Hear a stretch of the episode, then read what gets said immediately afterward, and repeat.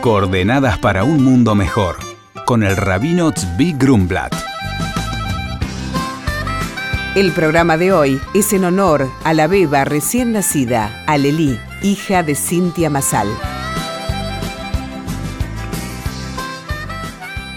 Mañana, lunes, con la puesta del sol, comenzará el día más asiago del calendario hebreo, el día del ayuno del 9 de Av, Tisha B'Av en hebreo. Se extiende durante todo el martes hasta la salida de las estrellas. Este día encapsula dos mil años de sufrimiento del pueblo judío. Son estos dos mil años que se extienden prácticamente de la destrucción, que se refiere al segundo templo de Jerusalén, que tuvo lugar en el año 68 de la era común, casi dos mil años. Sin embargo, el primer templo tuvo también un exilio después de su destrucción, que duró nada más que 70 años. Nuestros sabios analizan por qué el primer templo, su exilio duró nada más que 70 años. El segundo templo tiene un exilio tan extenso que llega hasta el día de hoy, que si Dios quiere, hoy se terminará con la llegada del Mashiach, pero casi 2000 años. Y lo explican de la siguiente manera. El primer templo como dicen los profetas, tenía causas definidas. Había adulterio, había idolatría, habían homicidios, y eso llevó a la destrucción y al exilio del primer templo.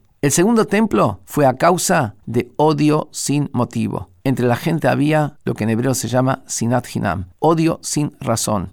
Y ese dura dos mil años. ¿Por qué es tan grave el odio sin razón, superior incluso a idolatría, adulterio, homicidio? Y la respuesta es que cuando una persona comete una transgresión, pero está definida la transgresión. Él sabe lo que hizo mal, lo puede superar, lo puede arreglar y tiene un tiempo, tiene un tiempo específico porque está definido lo que se hizo, se sabe lo que se hizo mal. El odio sin razón es esa actitud que tenemos que movidos por nuestro egocentrismo, a veces rechazamos a alguien, a veces nos desentendemos, a veces actuamos de una manera, pero donde a veces ni siquiera nosotros mismos somos conscientes de cuál es el motivo. Encontramos esta excusa, encontramos la otra excusa, pero en realidad no es porque el otro me hizo algo. El otro no me hizo absolutamente nada. No me hizo nada. Y sin embargo, lo odio. Sin embargo, no lo aguanto. Acá esto es el odio sin motivo. Constantemente voy a estar buscando justificativos, pero como la razón esencial no hay un motivo especial, no hay manera de solucionar esto. Cuando hay un motivo, nos sentamos, hablamos el motivo y buscamos o que se retracte, o que se supere, o que se arregle. Pero cuando hay un motivo, no hay manera de superar. ¿Cómo se arregla entonces esta situación de odio sin motivo? La manera de solucionar esto es acostumbrarse a practicar el amor sin motivo. ¿Qué quiere decir? Hacer el bien sin mirar a quién. Hacer el bien sin esperar recompensa. Hacer el bien desinteresado. Una persona ve a alguien en la calle, no pasa de largo como que no pasó nada. La persona toma conciencia que uno tiene que estar atento al otro sin motivo, sin razón, sin esperar nada a cambio. Hacer el bien sin mirar a quién. Ese es el camino para terminar con el sufrimiento, con el dolor y llegar a la era